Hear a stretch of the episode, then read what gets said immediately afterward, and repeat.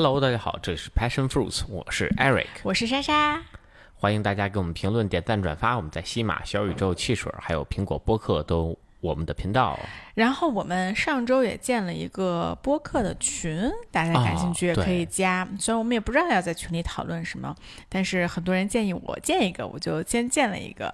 然后现在呢也有挺多人的了，欢迎大家来加入我们。对，然后也未来可能我们也会在群里讨论更多的关于这个我们每一期播客的内容，因为 上上周有时候还是上周你还在推荐胡林馆呢，哦，对对对对，是嗯，是的，我们今天呢来聊一下，就是我们最近算是我们最近运动的一些小感受，但我觉得都是跟运动数据啊，什么 Apple Watch 这些数据很相关的。哎对，嗯，对，你觉得呃，咱们先说好处吧，嗯，就是你觉得你知道了这些运动的数据之后，最大的好处是啥呢？就帮你提高成绩呀，而且对你就你对自己有了更清更清晰的认识，我觉得这是最大的一帮助，它还是量啊，化。对对对，就是能把你每一个进步，或者你的退步，或者说你现在就是大概什么水平，你是完全可以被量化出来的。嗯，其实我不是这么觉得啊，就是我同意你的一点是，它能让你更知道自己是什么样儿的，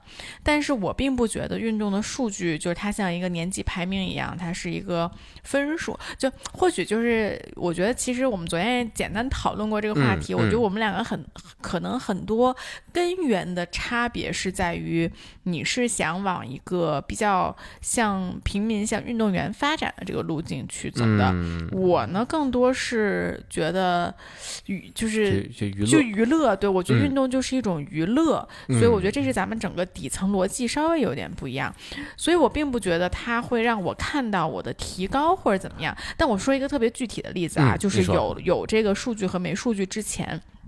我呢，通过数据就发现了，我是一个心肺非常非常差。就是如果把我的肌肉力量和心肺放在一起的话，就是我的肌肉力量从跑步上来说，可以支撑我跑很快，嗯可以支撑我跑六分、五分、四分的配速都可以。但是我的心肺是完全无法支持的。就我原来在我没有手表之前，我就是我跟别人都说我不能跑步，我只能跑两百米。嗯，就为什么呢？就因为我其实我肌肉可能还比较发达，然后腿也不短，对吧？嗯所以我一跑可能就是一个五分多的配速，然后我啊跑两百米我就、我就不行，我心率就是二百二了，我觉得，就，所以我就一直不能跑步。我我就不知道为什么，我觉得这事儿我就是绝对不可能。嗯但直到我戴了手表之后，我才发现了这个原因，我才知道，哦，原来我之前所谓的我不能跑步，是因为我的我的肌肉强于我的心肺。他们两个是不匹配的，所以我才没有办法去跑步啊。那我知道了这个之后呢，我就可以把我的配速控下来，就比如说我就控在八分，对吧？嗯我就能跑十几公里啊，我就慢慢慢慢的跑。那我一开始跑我很难受，就因为我的肌肉可以支撑我跑更快，但是我就必须压着跑。我知道，因为只有我压着跑，我才能跑更久。这个我觉得算是一个。数据对呃我整个运动上面一个非常大的帮助，它也是让我更加认识到了自己，但。就是从我的角度来说，它不是说让我能看到我自己的进步。你看，我其实一年也就跑个十次步，对吧？它不是能让我看到我的进步，我也不追求这个进步。嗯说实话，我明白啊。。我我先先打断你一下哈，我我我就是跑步这块儿，我回来再讲。我会觉得数据就是它在就是，即便它是个娱乐项目，其实它对我来说数据也很重要，因为我要很。清楚的知道自己在一个什么样的水平，或者说我，对哎你都在意水平了，怎么还是娱乐呢？那就是你娱乐也会有嘛？就比如说我今年跟去年，我是不是有进步啊？或者我是不是会做得更好，或者说我做得更差，或者就怎么样？我举个例子啊，就我原来也就是最开始健身是都是健体健美，对吧？体型嘛，就注关注这些，然后我就发现很大的问题，这个东西没有办法量化。你说你今天看着好看点儿了。对吧？他可能就是因为你今儿吃的去昨儿吃的盐少，今儿突然锻炼完了冲进碳去了，啪一下那个肌肉特饱满，然后又特薄看着，对吧？就显得特好看。嗯但这东西怎么量化？第二天又不一样，每天都在变。对啊，那最对吧后怎么怎么量化？所以后来我就不练了，我就练我就练别的了，我练力量去了，我练 CF 去了。哦，所以你觉得这是一个激励机制？其实，呃，就不不，它其实不应嗯。其实对我来说没有那么多激励哈，但我就说我可以很清晰的就把我每天做的这些工作可以数据化，我知道哦，我今天练了什么什么内容，我练了多重，那我在下次练的时候，我是不是比这更快，或者比这更重，所以？所以它就是会让你更愿意去练嘛，对吧？因为你有一个更明确的目标，而不是说我今天要更好看，但我也不知道这更好看跟昨天比怎么叫更好看。嗯，我我觉得它更能体现量，就是我每一次训练的时候，它能让我自己更沉淀下来，说，哎，这是我今天练了这么这么多量，那这些东西会在未来也也许往好的方向发展，也许往坏的方向发展，但这个其实是有帮助的。啊我觉得这点咱真是特别不一样，就是。我我觉得除了在运动之外，咱俩都是相反的。你对运动真的是非常的有 quote and quote 的功利心，就你要让每一个运动、每一次健身都非常的有用。这这是让我觉得你给我的这感觉个，我觉得最大区别是在于，因为我关注竞技体育时间太久了，啊因为竞技体育它对数据的，就是竞技体育数据化已经是从大概两千年开始的。啊，那这几年已经卷到就是各种高阶数据，篮球对吧？嗯什么正负值啊，然后有这个你在场和不在场球队这这个这个净胜分的差别呀、嗯就有很多很多这种，像 F 一对吧？然后要算你这换胎，然后你换完胎之后出去到哪儿，那它都是非常严格的数据化啊。那我觉得这些其实它对我是有很就是很多影响的。嗯，就是你的你的心里还是有一个竞技心在，然而我并没有。其实，嗯，我其实不能说是竞技心在，就也肯定是有，嗯但就是它让我对这项运动的理解变得不一样了。我会把它拆开来看，啊，就是我在场上，那比如举个例子，打篮球，对吧？那我是只有得分才能让球队变得更好吗？其实并不是。对吧？我可能可以通过防守，我可能可以通过传球，我可能可以通过帮助队友跑位去创造机会。那那同样，我能给球队带来呃正向的得分，啊，这就所谓的正负值嘛，就是效率嘛，啊，正负值效率。那我可能得分是零，但我正负值二十，就是我在场上，我可能能为球队带来二十分的这个净胜分，但但是我自己得分是零，他就会有一个这样的，就你就自己清楚哦，我的方式是是多维的，而不是不是单一的。哦，你就这个点还挺有趣的啊。就如果其其实原来没有这个数据的话，他在大家眼里就是一文不值的。对，你就只有得啊分、抢篮板啊，对吧？你就这么几个事情。啊我懂了，我但懂了你除了这几个数据，你抛开这些这些数据往后看，那背后就是你这个球队怎么去得分。对，就是不是。就是反正就是一个成功的人背后有无数的人在帮他，就是这原来这不是上市公司敲钟的就那么几个人，啊现在就把后边这堆人的数据都给你展现出来了，就这种感觉，对吧？对对对对啊，就是它深层的逻辑是什么？就是为什么要这么去做啊？我我会觉得这个更更重要。另一点就是，就我觉得数据可以让自己更清晰的认识一个项目。我举个例子，你在二零年送我这块手表，对吧？这个苹果表我第一次戴，然后我开始跑步。那时候我开始就围着咱们家周围跑三公里，我跑得非常的吃力，我大概五分半的配速。哎，那个时候其实我我我看我不懂，对吧？我就看这手表说啊，我跑了这三公里，然后五分半，我心率平均一百七十多，好难受啊啊！然后后来我就开始去研究这个跑步的数据，那它有几个数据啊？第一个就是呃，我跑的时候我要关注的是心率。啊，就我这个心率，一我首先要控制我的心率，我不能让自己在一百七，因为你扛不住。那么你跑上一百七，两三分钟你就崩了，你那个腿就酸了，然后你就喘不上气儿了，然后你脑袋开始晕了，对吧？然后腿也迈不开了，这越跑越差，你还容易受伤啊。然后后来我就发现，哦，我可能要控制在一百五，无论我配速多少，我应该控制在一百五我的心率来进行跑，或者甚至一百四来跑。那我就按照这个心率跑下来，然后慢慢的我发现，哎。哎，我就第一，我跑步不难受了。原来跑三公里，哎呦，两公里的时候给我难受的快不行了。嗯，啊我理解就跟我跑二十两百米啊，一样。对，就就难受的不行了。然后你后边就很难坚持。当我压着心率跑一百五的时候，我发现，哎，我跑个五公里，跑个十公里，我都能跑啊，对吧？我只要心率控制住了，我就可以一直按照这个节奏往前走啊。嗯啊，然后那时候我就知道，你不能在一开始把自己 push 的特别狠，对，这就跟我循序渐对进，跟我刚才说那个感觉有点像。然后另一个跑步很重要数据就是步频，嗯啊，那就是说我怎么才能从五分半提升到五分呢？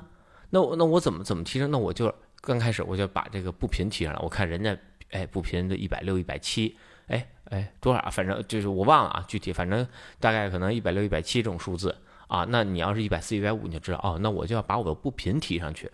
我步步频提上去的时候，我可能心率也会高，那我相应把配速降下来，先把步频给加稳，就加上来。当我步频慢慢上来之后，你会发现你越跑越轻快，啊，你发现哦，原来跑步是这种感觉。啊，当我把步频练差不多，后来我发现另一个数据叫步幅，啊，那那那我同样迈一步，人家比我多二十厘米，那他他他我们俩一样的步频，他就比我快一分钟。对吧？哦，那我就知道，那我再把步频练出来，然后这就跑姿进来。然后后来我慢慢发现，我可以从很轻松的跑五分，我可以轻，我可以跑到四分四十、四分半、四分二十啊，我可以拿这个速度跑五公里啊。然后后来我就慢慢我就知道，哦，数据对于这项运动，对于我理解一项运动，就是有了特别就是特别大的帮助，能让我更好的在这项运动里去享受这个这个过程。对你指的是享受这个过程，但我其实感觉你还是就是我觉得还是这个底层逻辑，你的底层逻辑还是说我想，I want to be stronger and better，你知道吗？哎，这这那什么 better。Stronger, faster 啊！对对对对对，你就是有这样的心，我就从来没有这样的心。所以其实你刚才关于跑步这个点，我一定要说，就这也是我和 Eric 特别特别不一样的一个点，就是我每次跑步出来，我我跑步特别差，然后我其实也不求上进，我每年可能也就跑个十几二十次这个样子就很不错了啊。然后我每次跑步的时候，Eric 都会跟我说。你要改跑姿，然后给我列一二三四五六，也没有那么夸张，反正就跟我说了好几个我应该改的点，然后我就根本听不进去，因为对我来说，就是跑步这样运动，它我没有办法改跑姿，就我觉得这个运动就像瑜伽一样，它是需要量。对它，它就是堆量，然后你的跑姿可能 naturally will come，或者就是你通过堆量了之后，你才会慢慢的找到感觉，才会慢慢的去改变你的跑姿，而不是说你现在跟我说我要改跑姿，我就能明天我就天天想着这事儿，它就能改的。就这个，我觉得这项运动它不是说我它的大脑是不能控制你的身体的，就是。对，真的，我就是这个感觉，就是很多时候你的大脑，或者就是你需要非常一直专注在这一个点上去控制你的身体。我觉得这是基本上在一个这么长时间运动是做不到的。嗯，你不可能说我 focus 三十到四十分钟，非常非常 focus。我觉得这是很少有人能做得到的。就我举一个例子，也是同样的啊，就是。呃，我当时在练瑜伽的时候，我有一段时间，呃，基本上每天每天都会去瑜伽院上课。就在那一段时间，你因为练得非常的频繁，然后我就很 naturally 很自然的，我就学会了乌加一的呼吸。嗯，但是我不知道那叫五加一的呼吸，我就是在做一些非常难，我自己做非常有挑战的体式的时候，我的呼吸就会变得非常的重，就是我的这个叫什么，反正就是嗓子这块就会有这个共鸣的声音，嗯，就因为我这样，我才能让我自己整个稳定下来，嗯，就这个东西它就是自然而然的来到了我的身上。而不是我去学会的一项技能，然后直到我后来去上了瑜伽教培之后，我才知道哦，原来这就叫乌加一呼吸。就我觉得我是先 get 到了这个所谓的技能，它是很自然的来到了我自己的身体上，然后我才发现哦，原来这是一个它是有名字的。嗯，你懂吧？就是我觉得跑姿对我来说也是一个这样的存在。就如果比如说我在做瑜伽的时候，老师说来我们下一个动作来一个乌加一的呼吸，然后我用的脑子控制我的呼吸，然后变成了一个乌加一的呼吸，就我觉得这个感觉就是不对的，你懂吧？嗯，就而是说我需要这个呼吸的时候，它自己来到了我的身上。我不需要的时候，它不来到我的身上。就像可能，比如说，这如果放在同样的跑步身上，就是我跑四分的配速，我是怎样的一个步幅和步频；我跑六分的配速，我是怎样一个步幅和步频。其实它都是很自然的，包括跑姿，它是一个很自然来到我身上。如果我的量堆够了的话。就我觉得这个东西是没有办法，我像学习一个技能一样，通过我的大脑去控制我的身体。就我觉得这个就像知行合一里面的一样，就是我觉得，就就是身心，就它是身心合一，就它跟大脑没关系。说白了啊，我觉得你特别不同意这个点，是不是？对，我是非常不同意的。我觉得就是呃，因为我在跑步过程中，我是从来不听东西的。包括我健身、我跑步、我骑自行车，我从来不听东西。嗯，就我要感受我每一次的发力，我每一次落地的位置，以及我每次这个就是有没有勾腿啊，有没有把这个送髋啊，然后有没有这个提膝呀、然后我还要看我的心率，我还要看我的配速，我还要注意我的补水的时间，就它会很繁琐，所以我没有时间去去听音乐或者听什么东西，就我很难，就我所有的关注，我太忙了，在跑步的时候，我太多东西需要关注我。我，同意，我觉得就是那比如说我在跑步的时候，我也觉得我很忙，因为我特累，对吧？嗯我就要想着调整我的呼吸，所以我就没有办法用我的脑子再放到说我要改这个跑姿上面。嗯，我觉得我脑子是不够用去做这件事情的。就而且我觉得，就与此同时，我觉得我的脑子是没有办法控制这件事情的。嗯嗯嗯，就是嗯嗯，我就 sorry，我再说一句，就虽然我觉得，就现在的科学认为大脑其实是控制你整个身体嘛，对吧？但我觉得有很多东西它是一个反射，就是你不是主动的，你懂吧？嗯肌肉记忆，对你就是嗯肌肉它反射过来，它会这么去做，而不是你主动去控制它的。嗯，好吧，呃，反正我我我我很不同意你的这个观点，我还是会坚持的认为，就是你刻意的去训练，然后你才会有肌肉记忆，你才会就往那个就是就对的这条路或者更好的一个方向去去发展，呃，或者说更快的一个方向去发展吧。呃，当然我能理解，就我我觉得最大区别在于我的训练量就是太大了。啊，就 in 就 general 所有对对对，我的所，嗯所以我对身体的感知能力，包括我的容量，我可能我在跑步这上的容量没有那么的高，但是因为我在其他项目上，比如我之前打篮球啊，或者说我之前练短跑啊，就有一些这样的经验积累，所以我对整个身体的这个感知能力、控制能力可能要优于你，因为你平时你原来不。不跑步，对吧？嗯几乎不跑步，但我之前是有过类似的这种就是练习的，嗯所以可能我在属于我属于重新把这东西捡回来，或者说怎么样，然后再去进阶的发展，所以可能会比你轻松，可能会比你在这方面感知要强。我这可能也是一个，嗯，就是比较大的一个差异。嗯，我我觉得是这样啊，你你这么说的话，让我觉得，呃，我认为运动可能分两种，就一种是技巧性的，另外一种是 I don't know，就是耐力性的，或者 like 就在它另外一种是 flow，是一种心流。没有就是一种是流动性的，就是比较长时间，嗯。但是你是长时间在做一件事情，比如说嗯像瑜伽，比如说像跑步。嗯，呃，那另另外一种就是技巧性的，技巧性，比如说我最近在给你练的举重，举重我啊，我这都不叫？我这我这不叫举重，我叫举杆儿，啊，对，举木杆儿，对，嗯，对，我觉得这两种其实在我心中是不一样的。比如说你刚刚说的那些比较偏，就你要用大脑去控制，你要去想着改怎么是改这个姿势，我觉得这个东西对于举重或呃，甚至对于就是就传统的力量训练都是 work 的，哦，我跟你完全完全不一样。真的？吗？我觉得举重的时候我没有办法，你是心流是吧？对，我在举重的一瞬间是心流，我从来不会想我这个动作怎么怎么怎么做，我会在我摸杆之前想，我摸杆一瞬间脑袋就是一片空白，然后就是用我最轻松的方式把它举过头顶。我发现只有我不想的这个动作的时候，这个动作才能成型，才能特别漂亮的把这个抓举做完。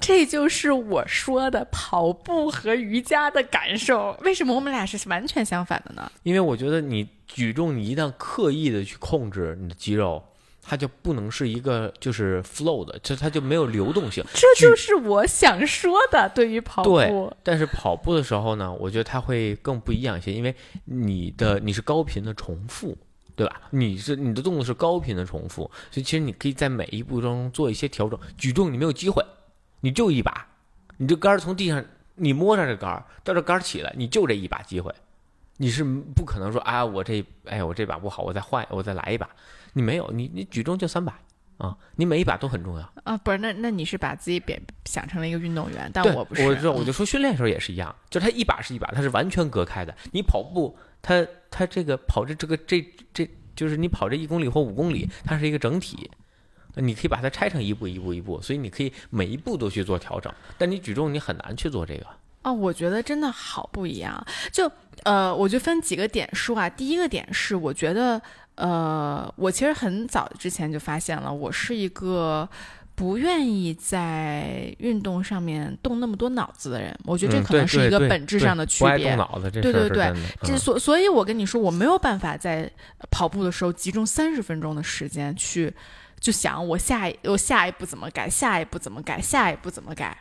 就嗯因为其实对我来说，我昨天还在，我最近就是事情特别多，然后我昨天还在这个在调整我的整个时间表，就嗯。就反正我就特焦虑，然后我就在想我的时间怎么分配，所以其实我觉得，呃，需要我用。脑子去 focus 的事情太多了，那运动对我来说其实是脑子的一个稍微转换一下，就我不需要那么那么 focus 的去做的这件事情，所以就我没有办法说我三十分钟我都想我下一步应该怎么踏，这对我来说是完全不可能的。嗯啊但是，嗯、举重我是觉得技巧是有用的，因为它就那一下儿，嗯，你懂吗？我可以集中想一下，我这一下就这十秒钟或者三十秒钟，从准备开始，对吧？这三十秒钟，我每一步我的脚怎么放，我的膝盖怎么放，我的眼神看哪儿，我怎么举起来，就我这三十分钟，我是可以非常仔细的去想，非常仔细的去调动我的每一块肌肉去做这件事情的。嗯三十秒钟，那三十秒钟，这个事情同样你放在瑜伽上，你刚刚在说这个，我就在想，其实你在瑜伽的时候，很多姿势你在 hold 在那儿的时候，老师都会给一些口令，对吧？嗯让你再啊、调整，就对，就比如说，呃，什么肩胛骨夹紧，然后从什么腹部扭转，然后胸腔，反正就一堆。这个时候你其实也是会做轻微的，如果你能听得懂这个口令，并控制你自己的肌肉，你对你的自己的肌肉感知是足够的话，你是去会去做一些这个轻微的调整的。嗯啊，所所以就举重，我觉得就跟这个是一样的，就是我可以在那二十秒、三十秒的时候去调动我的这个肌肉去做一下这样的调整，但是在跑步，在整个瑜伽的 flow 里面，我是没有办法的。嗯我是就是我是要知行合一，我是要身心合一的，我是要通过堆量才能改变这个质，我不能通过大脑来改变这个质那。肯定，我觉得量是所有的大前提。嗯，啊，只是说可能有些人天赋好，或者他技巧够好，他的量可能只要堆到百分之八十，就能堆到呃别人百分百这种效果。对但就是你一定得有。你说我一年跑两次，咱啥数据都不好使，对吧？那没数据可就是没有数据好使，都没有参考价值。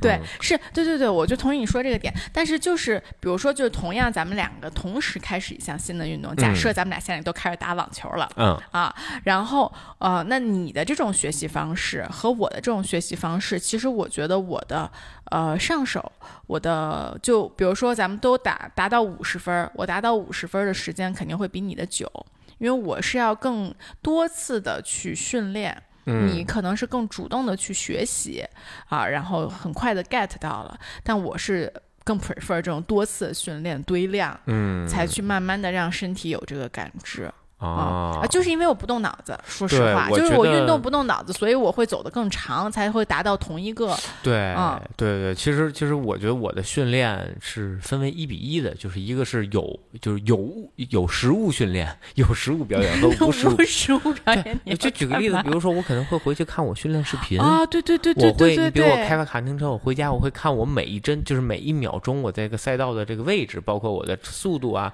什么这些。哎说实话我会去我看这些东西。我练瑜伽很认真的时候也会看，啊，也会看我自己的瑜伽视频。啊，对啊，啊就是我觉得这个过程，就是其实它也是我训练的一个过程。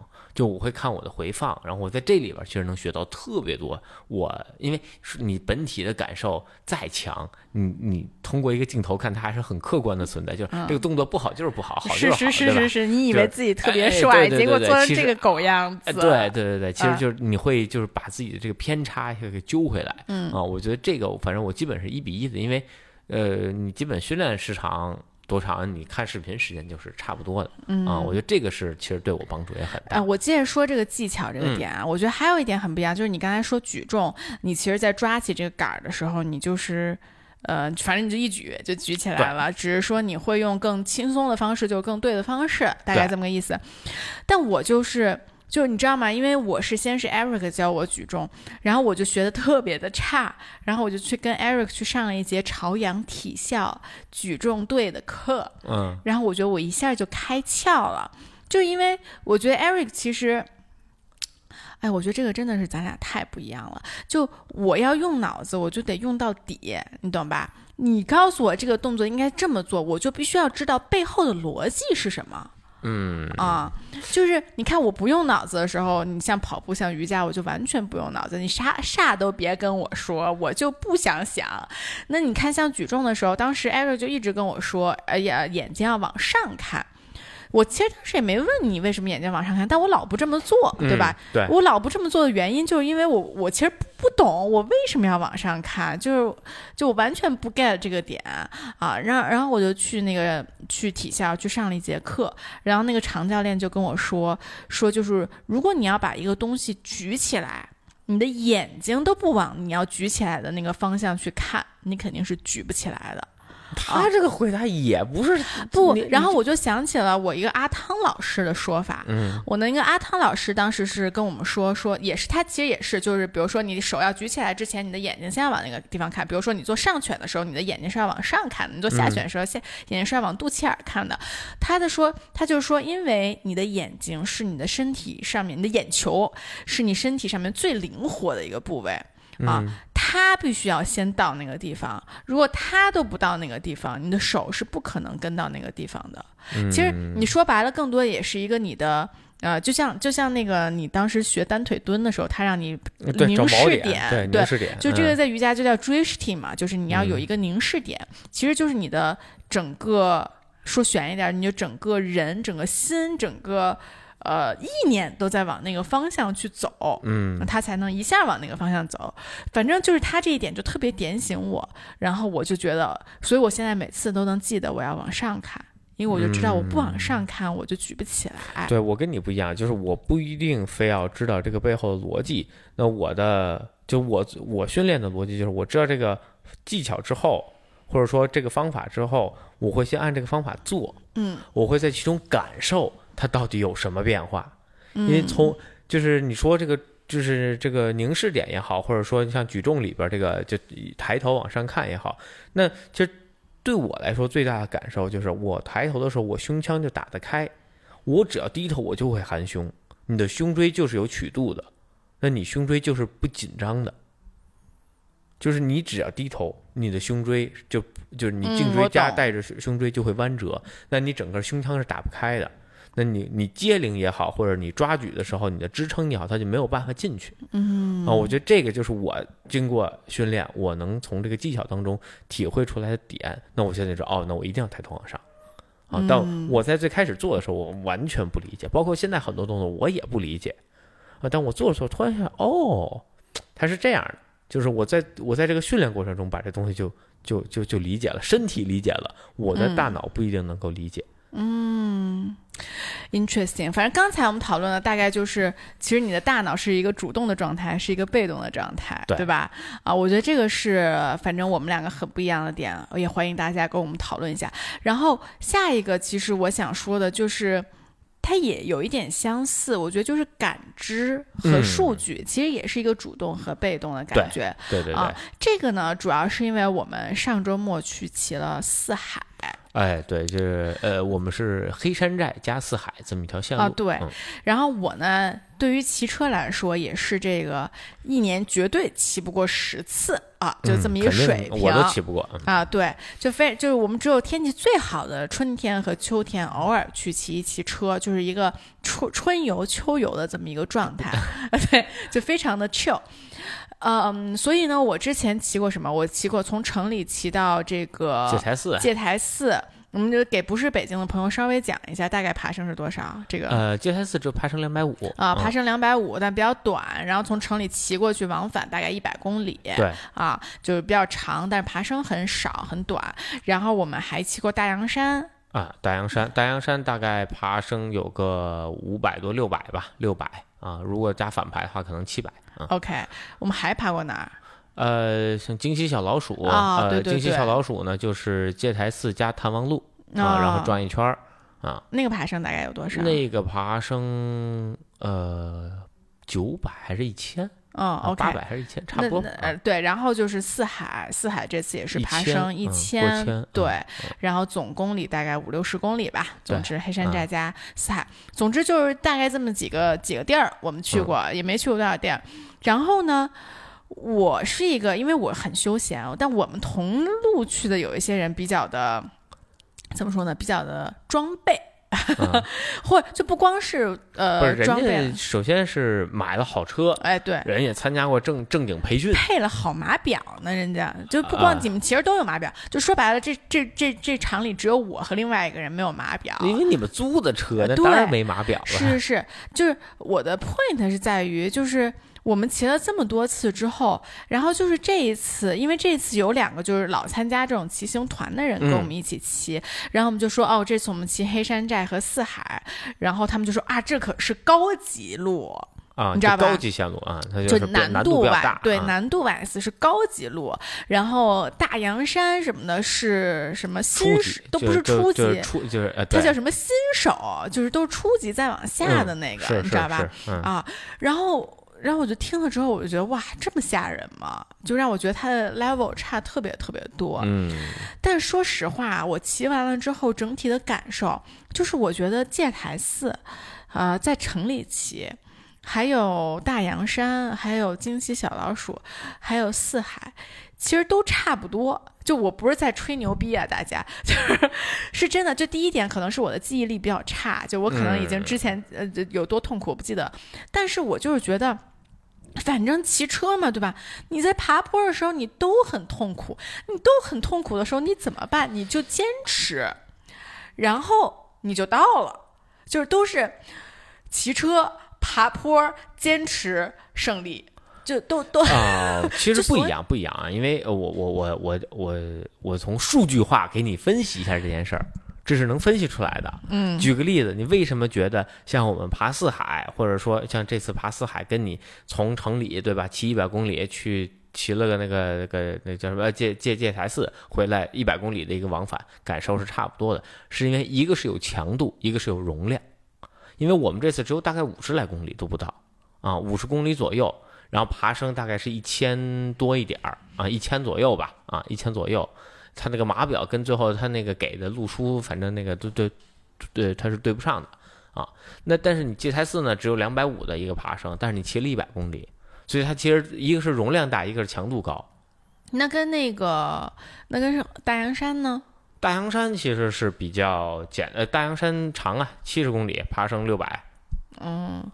对，但就是对，所以啊，其实我我真的是从感受上来说都差不多，但是我的点就是在于为什么他们一个是初级，一个是一个是高级，你懂吧？这就是我很不 get 的点，就是我觉得他们评级肯定是有他们的道理的，比如说他们的爬升、坡度，对吧？对这次我才新知道还有坡度这么一个词，你的坡度是多少，爬升是多少？就总而言之，肯定我的理解就是你在更短的距离，坡度越大，爬升越高，难度越高，呃，对，对吧？是就是是这么个意思。因为它费功率啊。对、啊，呃，所以呢，我觉得它的这个整个评级肯定是有一套非常完整的数据化的这么一个东西，对吧？嗯就是这个坡度，呃，什么这个总的公里数，然后再加上总爬升，总之他们三个怎么乘一乘的那种系数吧，就是你的你是高级还是初级还是新手，就这么个意思。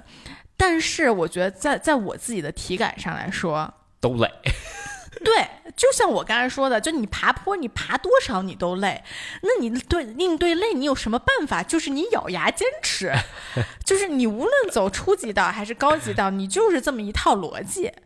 所以我这次就觉得特别有趣，就比如说咱们在爬黑山寨和嗯这个。呃，后边的这个四海的时候，就是咱们每次休息的时候，就是咱们有码表的朋友都会跟我们说，刚才那个坡度是十，嗯，所以特别的累。哦、然后我就会觉得，哦，刚才是挺累的。然后就，但是就我觉得 somehow 有的时候，呃，我的点是在于，就是我觉得大家有时候过于的去 rely，去去相信数据，或者把你的感官。放在了数据之下。哦，就是其实就是你的有有潜意识，对吧？对对对对对对对对对数据，然后你会觉得哎，这个怎么这么累？就如果你我在爬一个四四坡度的这个坡，然后我一看数是，Oh my god，一下就更喘了，就有这种感觉，你知道吧？嗯啊，就就我觉得很多人的感受现在可能已经被数据牵着走了。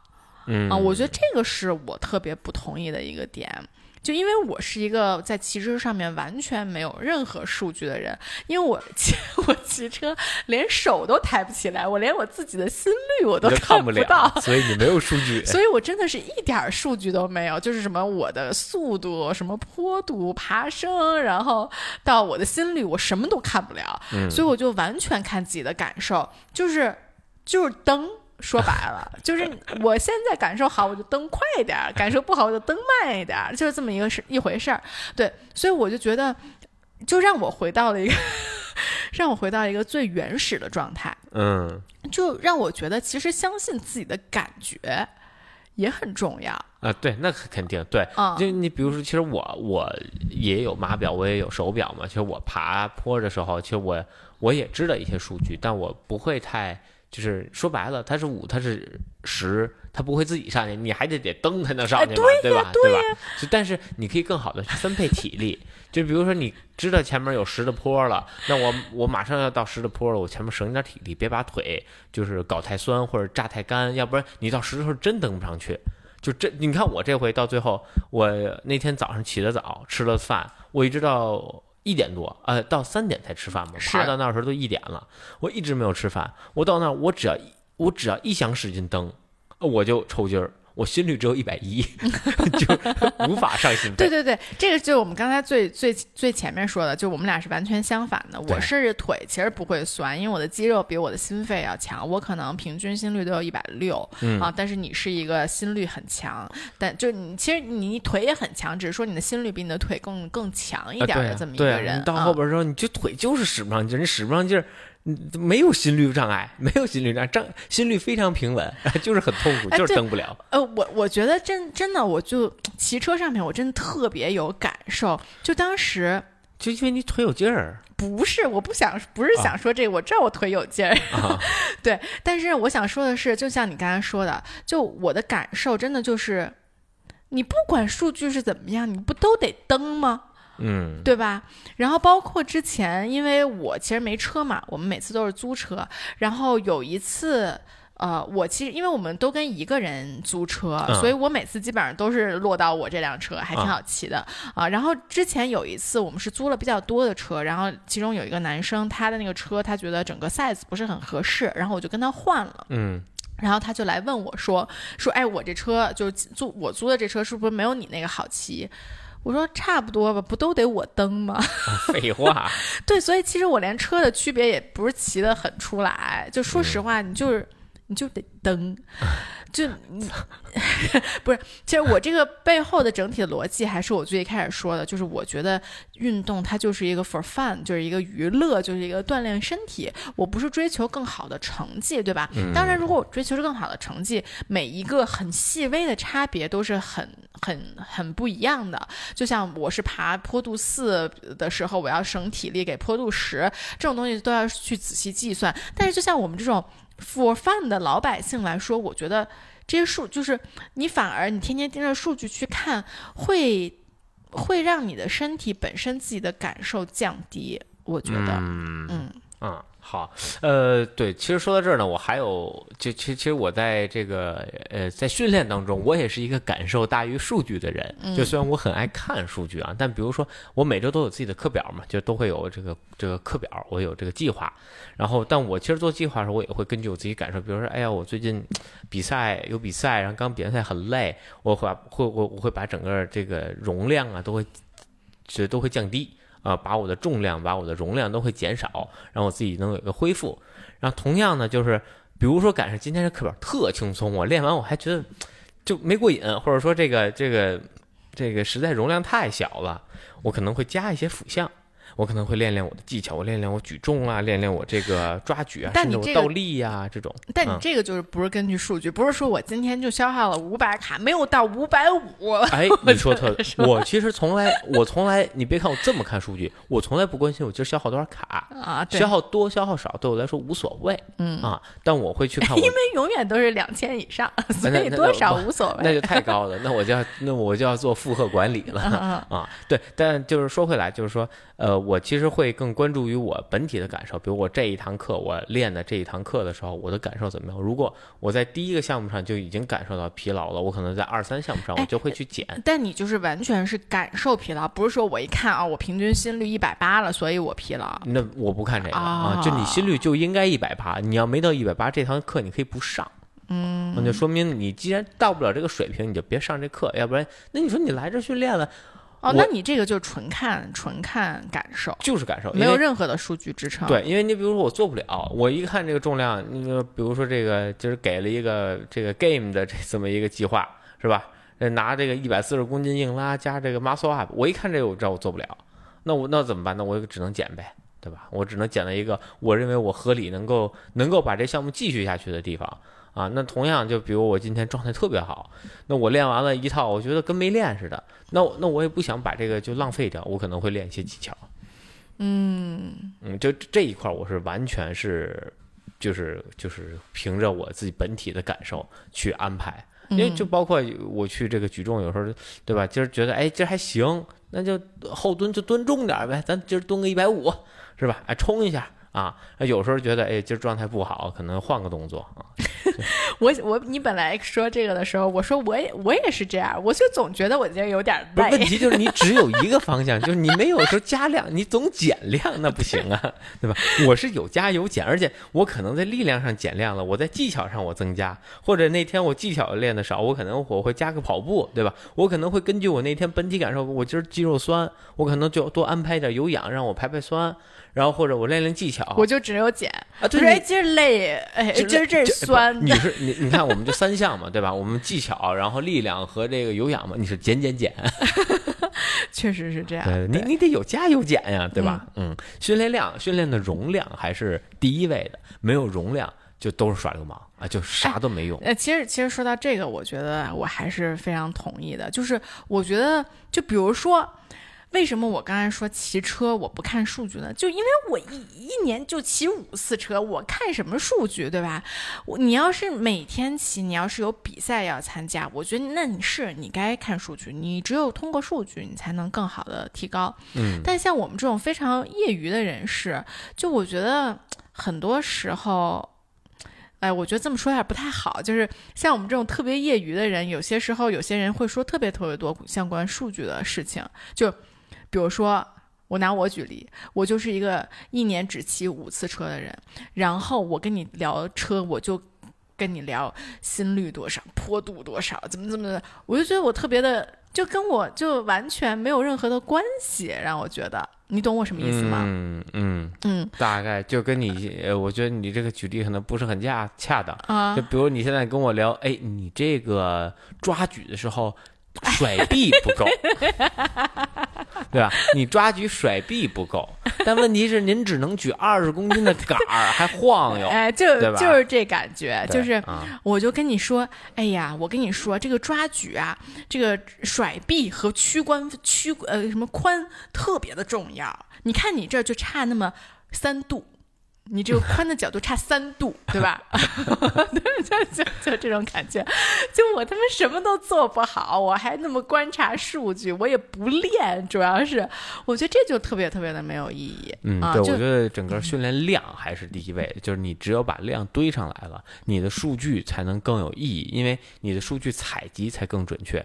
坦白的说，你要是一年就就比比如就你就你一年就骑五次车，你每次个体差异这五次就很大。对你像那那我就状态好，吃的好，对吧？其实举个例子，我跟我一好朋友，对吧？那个呃跑步那天他吃了一个这个这个羊羊羊腿抓饭，跑步九分半配速，呃，心率一百九。对，你看啊那天我骑惊喜小老鼠，我不就最后就都没骑嘛，因为那啊天四十多度，我都快烤成惊喜小老 小烤鼠了。对吧？对，但你看那天我又跟他去跑步，然后那天我们吃的就很轻，然后就去跑了个步，七分半，一百七的平均心率，这两次中间差了不到一个月嗯，啊，是气温有大概五六度的差别，一个大概可能三十七八度，一个三十度不到，嗯啊。呃，有有有这么一个气温的差别，但是那也不至于差这么多。是是是啊，嗯，确实是。所以就是你只有亮起来了，你的数据的准确性也才能呃更更更好。嗯，最后咱们再说说跟体重相关的数据吧。我们两个现在一个人在增重，一个人在减哦，重。这事儿真的是我其实从来没有想过，增重是一件特别困难的事儿，因为我一直对我来说啊，我觉得减重一直都不是特别的。当然，我从小时候是比较困难，但自从我掌握了我自己的对我身体有了特别充分的了解和掌握的技巧之后，我减重就基本一周啊，就两三公斤就瞬间能掉下去。就很容易，很容易就能掉，而且我知道我的身体在什么状态下是掉肌肉的，什么就掉体重的，什么时候是在长体重的，我自己能感知到。直到今年，我的目标是从七十五公斤先长到八十公斤。嗯，我从年初开始涨，涨到现在还维持在七十八、七十九上面来回飘。然后有时候吃完饭吃的好，吃的多了，然后能到八十、八十多一点儿，然后大部分时间也就七十八、七十九，对就很难往上走。主主要是你追求的长体重质量特别高，你不是那废话长囊踹就可以。那废话，那咱要不就跟家吃喝个奶昔，喝喝喝可乐，对吧？嗯吃点奶油蛋糕不就上去了吗？啊，对，不是那么回事儿啊。对，但就说如果想呃更稳定或者更准确的去长这个体重，我发现是非常的困难的。呃、嗯就这一两公斤，我已经搏斗了两三个月了啊。然后这我也是，我也是这么两三公斤搏斗了两三个月了，这么巧，咱俩互补一下你。把你那拆下来给我。啊就是，对我是产后了之后，其实我体重一直都没有掉的。我第一我没有特别 intense 的去减啊，我觉得，但是我觉得它掉的非常非常的慢，我可能现在离产前还有三公斤左右嗯啊，然后。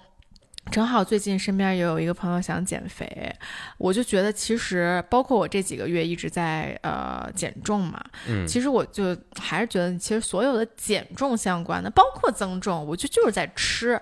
其实嗯练都是非常，就是对重量是没有任何，它只对质量有关，它对对重量是无关的一件事情。对对对，如果你单纯想减秤，那其实你可以不锻炼。你就不啊吃就行。对对对对，就少吃就行。对。对，啊，但是你要是说，如果我想有质量的增或者减，那你这个锻炼也很重要，然后你的饮食也很重要。嗯但在这里边，其实我是一个不那么数据化的人，除了体重秤这事儿，我比较数据化，因为它很简单，我每天可以上秤，呃，上个几次秤去腰一下，对吧？嗯啊，饭前饭后什么史前史后的这种都可以去称一下这个哎，对，为什么这件事儿你不那么数据？其实我就很数据。你看我在孕期的时候，我整个每天吃什么都拿一小秤称一下。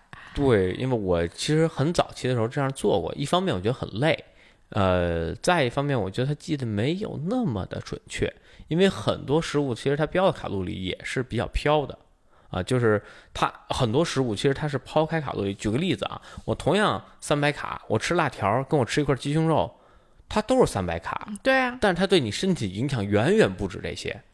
啊，它还有添加剂，还有其他东西，所以我会觉得就是单纯卡路里这一项是没有任何意义的。对我来说，我我觉得卡路里对你来说，这个数据就是从锻炼到吃饭，这个数据都是 invisible，都是一个隐形的数据。因为它并不能提供任何，就是当然它会它会让你，呃，它会也会有真实的反馈出来，但就是。嗯，它只是提供一个参考，就说哦，我这个锻炼量可能稍微有点大，我可能要做疲劳管理了啊。但是，呃，从你增重或减重来说，你吃多少还你吃多少卡路里是重要，但更重要是你吃这个质量是不是好，对吧？你说我吃，对吧？就就跟那天似的，那天回家吃吃了个清蒸鱼，吃了个走地鸡啊，吃了一条鱼一一只鸡。对，我周五那么大的一个训练量，然后一一一个举重课上完，我周六爬爬坡，然后我体重都没掉啊，这就是、这就是质量带给我的好处。然后如果你那天晚上吃的全是辣条儿，哎，我吃辣条哎，我吃点什么那个大披萨饼，我再吃两勺冰激凌，卡路里没问题，这第二天直接就就掏空了。你的糖原是、哦是是你的糖原是非常短暂的，能给你提供能量。瞬间它被带走之后，那代谢的是什么？就是你肌肉里的这这些营养成分，它就会被化解。那哦，我其实我觉得，我觉得这个事情咱们俩可以仔细研究去录一期。说实话，就是具体什么东西转化成什么东西，然后变成了什么能量，为什么这样吃它会更这个 sustainable，会更持续，更好啊，其实我们还有一个朋友专门做这个的，我们可以下回邀请他哎。我觉得这个真的是很有趣，我都很感兴趣，因为确实我能我能理解你在说什么，就是你吃更呃更好的食物、更健康的食物、更有营养的食物，它就是会更给你身体更长期的一个好对你正向的影响。它提供的能量更稳定、嗯更多，然后还还更好。嗯啊，就是它就是这东西为啥？就是为什么一个就是国家级别运动员一年的伙食费可能要两百来万？嗯啊，那他可能每天要吃海参，啊，他可能对吧？足球队对吧？要吃海参、你要吃土鳖烟的时候，啊，我就开玩笑很哎，就对还吃那个叫黄什么的一种，就是一种中药啊，啊，就那个东西如果是蚂先蟥啊，我忘了是嗯什么了啊，反正就是他们他们的餐里会拌一些这些东西，啊，那这个就能对大补啊，对吧？嗯能够能够让他们的身体恢复的能力比别人强。为啥我们比不过运动员？一方面就是基因，对吧？另一方面人家吃什么你吃什么。人家吃的不是卡路里高，是质量高。对你天天就嗯吃那个外卖，那那那个鸡是什么鸡肉？他吃那鸡肉可能就是散养的，对吧？那人家也也没催你吃那个六个月就成型了，他吃那两年才成型，那营养成分肯定是不一样的，你的身体吸收也是不一样的。对，这嗯这些，所以为什么就我懂，就其实这一点我也是我特别想说，这个就是你你的感受其实比数据是更重要的。对对，啊所以其实我在就是我在饮食上其实并没有那么的追求数据化，因为数据往往是特别空。对，呃，除非你每一项数据都追，我所有的钠呀，我所有的就是每一个列表你都追，我都觉得你所有都追都是一样的，就是因为你比如说你肌肉对吧？你除非说我每一个都检测一下，我六个月养成的鸡的蛋白质是多少，走地鸡的蛋白质是多少？觉得这样可能检测都是一样的检测不出来的。对啊，所以我嗯就觉得其实它的所有的数据都是很空的。哎，就说来这个很玄学，我觉得就是你与食物是有除了卡路里之外，有一层气的交换。大家可以去听我们中医那期，嗯，对吧嗯？就是你有一个高于数据层面的感嗯，受层面的交换。话，对，其实比如嗯说他六个月他聚的能量和他两年聚的能量是不一样的，这个能量进到你身体里，对吧？能给你提供能量应该也是不一样的。对对对，我我觉得就就是肯定是有这样，包括比如说我是吸收天地精华长大的一棵植物，还是我是催熟的，呃，对对吧我？哎，这个是这个非常明显，你看嗯那个催熟的草莓，对吧？你就能非常明显感到里边是白的，然后它是空的，然后呢也不甜也没味儿。但如果你是有机种出来的这种草莓就更好，所以这是为什么我其实这几年更推荐这个叫 Whole Food，就是你能看到这个食物本身的样子。然后我特别 buy in，就特别特别呃，就是反正比较认可这个白人的这个观念，就是 Whole Food，对吧？啊，另一个就是有机食物，其实这两年我也会越来越认可，也是通过这一点，因为就拿鸡肉拿这些举例，那为什么其实的海鲜就是会被供应？因为海鲜很难被催，而且嗯海鲜相对来说它更原始，你不像禽类，对吧？或者就是就是这个猪猪，对吧？这种很容易被催熟，那它营养价值就就非常的差。嗯但是你同样，你看羊肉为什么贵？因为羊很难催，嗯啊，那就不像这个这个牛牛还能谷还还能谷物喂养啊，对吧？然后你或者草饲喂养，但你羊基本只能喂草啊，嗯所以它就是这个这个就营养价值会更高嘛。嗯，是的，对，然后另外呢，其实两点就就是我呃从数据化上对我影响比较大，就是力量的一个趋势，这个也是我会定期的去呃自我测试，就比如说我的这个最大重量，啊最大重量啊，或者说跑步啊，就比如说跑五公里啊，或者说呃哪个项目，我会固定的去测试，然后看自己的是是否有提高，然后也会更好的去安排下一方面的训练。但是其实今年我更关注是我睡眠。啊，我觉得这个睡眠其实，但可能年龄到了啊，就是确实是随着年龄的增加，就是你的睡眠对你的生活、对你的训练的影响占比越来越重。因为你如果恢复不了，你在第二天甚至后边一周，你都没有办法正常的训练，或者你都没有办法正常的生活，你总会觉得特别疲惫啊，或怎么样，对吧？就其实上周我自从比完赛之后，大概两三天我都是昏昏沉沉的，就是感觉。感觉身体被掏空，嗯，就有这种感觉啊。但是如果我休息好的话，我每天觉得就特别的精神，然后就能量无限那种。嗯，是，我觉得睡眠对你来说真的特别重要，因为我就是我跟艾瑞刚在一起的时候，我就发现他睡觉特别的。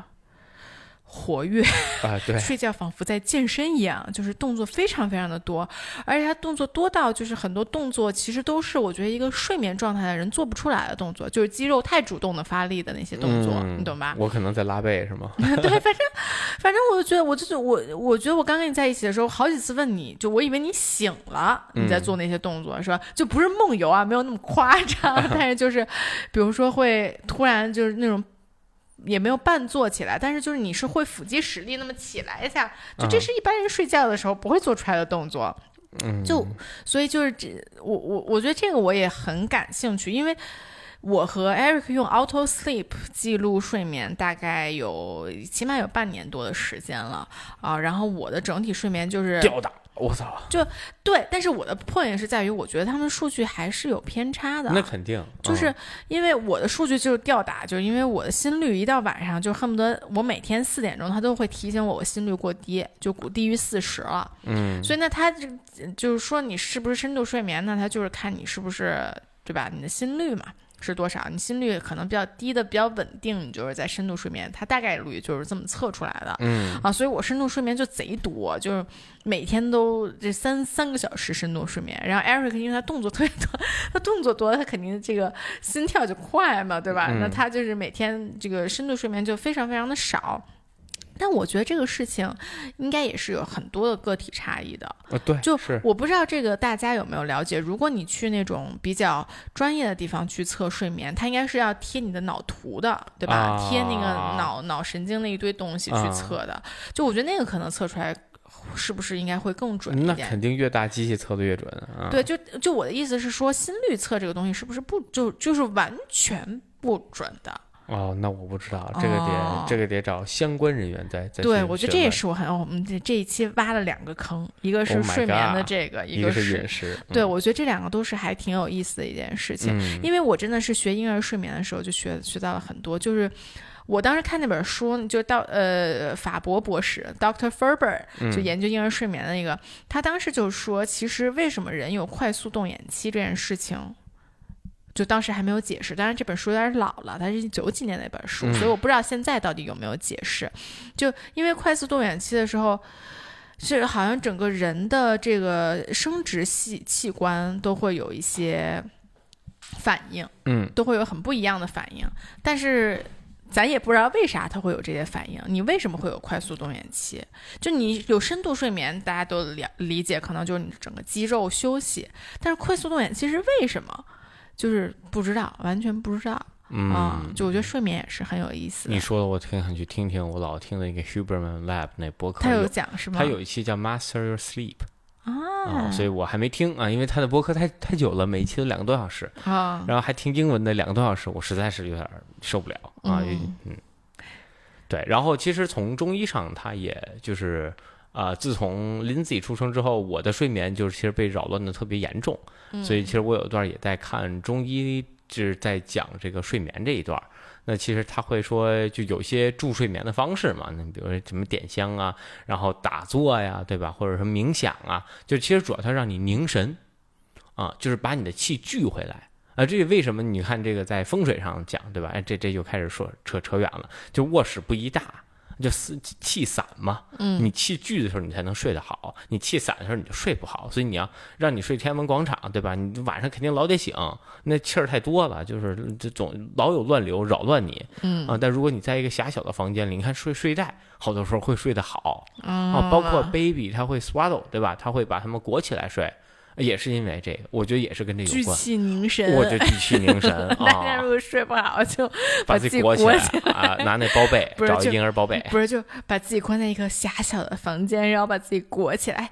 Sounds like very sleepy 啊，就就听起来就很好睡的感觉。你想，就是你遇到就是你害怕的时候，你怎么办？你缩在被窝里，躲在一个角落，你不会说我我脱光了，我站大马路上去，对吧？你害怕绝对不会干这件事儿，对吧？你肯定要是聚，你要把你的气聚起来。所以我觉得，哎，也蛮有道理的。所以有时候我在睡不着的时候，我就会呃做一些呼吸的练习，或者躺床上，然后或者是呃拿那个那个那个就是那刮脸的那那个那个东西，啊刮一刮我的经络什么的啊，啊就是疏通一下。我的面部刮痧棒呃，我用的是我的那根儿。啊，OK，好啊，其实呃，本期内容我觉得也差不多就是这些、啊，然后我们也主要想呃听听大家呃 数据就是数据化，生活中的数据化或者锻炼中的数据化对你有什么帮助，或者你从中有什么样的体会，欢嗯，迎你给我们留言，也欢迎你加入我们的呃这个呃微信群，我们嗯会应该呃可以写在收收 notes 里，对吧？对我应该会放张图，上周成功了，反正嗯，对。对，所以大家如果找不到的话，来我们的小宇宙啊，嗯。小宇宙是可以放的。那西马也会有。啊，也会有是吧、嗯嗯 o k 嗯。啊，那反正小宇宙和西马，大家可以来这边加入我们的呃会员，呃 不那叫会员群，就是 听友听听友群，对，啊。听友群，然后也可以给我们留言，然后我们一起讨论。嗯，好的，那我们们今天就这样，好，我们下期再见，拜。拜拜